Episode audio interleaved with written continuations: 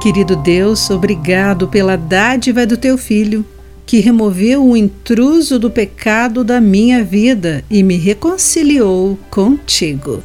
Olá, amigo do Pão Diário, muito bem-vindo à nossa mensagem do dia. Hoje lerei o texto de Elisa Morgan com o título Removendo o Intruso. Quando meu marido se levantou da cama e foi à cozinha, Vi a luz acender e apagar e me questionei o porquê. E me lembrei de que na manhã anterior eu tinha gritado ao ver um intruso no meu balcão da cozinha. Uma criatura indesejável e com seis pernas. Meu marido conhecia minha paranoia e imediatamente a removeu. Hoje de manhã, ele acordou cedo para garantir que nossa cozinha estivesse livre desses bichinhos para que eu pudesse entrar sem preocupação. Que homem!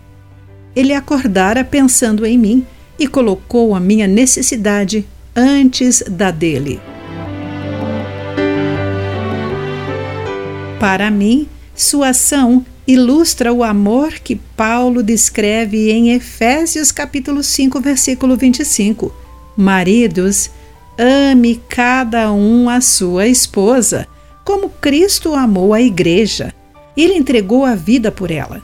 Paulo continua: Os maridos devem amar cada um a sua esposa como amam o próprio corpo, pois o homem que ama sua esposa, na verdade, ama a si mesmo.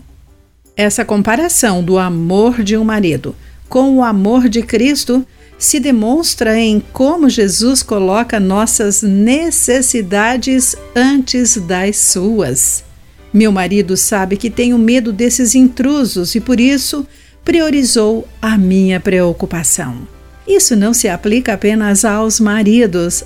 Após o exemplo de Jesus, cada um de nós pode se sacrificar amorosamente para ajudar a remover o intruso do estresse, medo, vergonha ou ansiedade, para que alguém possa se mover mais livremente no mundo. Querido amigo, que intruso Deus pede para você remover a fim de ajudar outra pessoa? Pense nisso. Aqui foi Clarice Fogaça com a mensagem do dia.